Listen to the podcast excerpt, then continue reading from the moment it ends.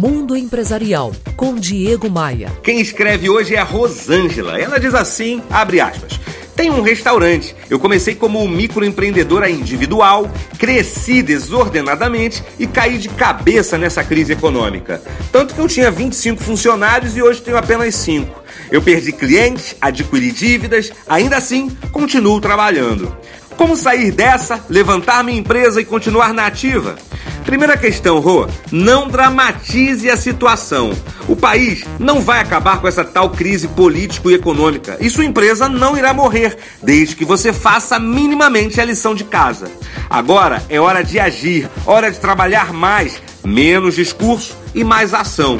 Então, crie produtos novos para atrair os seus antigos clientes. Já que você administra um restaurante de bairro, pense em diversificar os pratos inclinar o ambiente para a moda gourmet e uma forma de cadastrar os seus consumidores.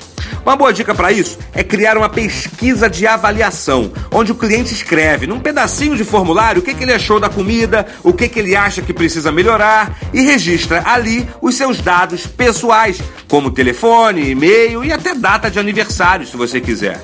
E aí você já sabe, intensifique o contato. Você pode mandar e-mails ou mensagens de WhatsApp diariamente com o cardápio do dia. E pode também, na data de aniversário do cliente, convidá-lo para almoçar com vocês, por sua conta, é claro.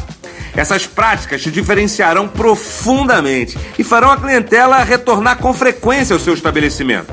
diegomaia.com.br Você ouviu Mundo Empresarial com Diego Maia, CEO do Grupo CDPV. Oferecimento Forte Líder, o maior distribuidor a manco do Rio de Janeiro. Conte com a gente, 3889 7900.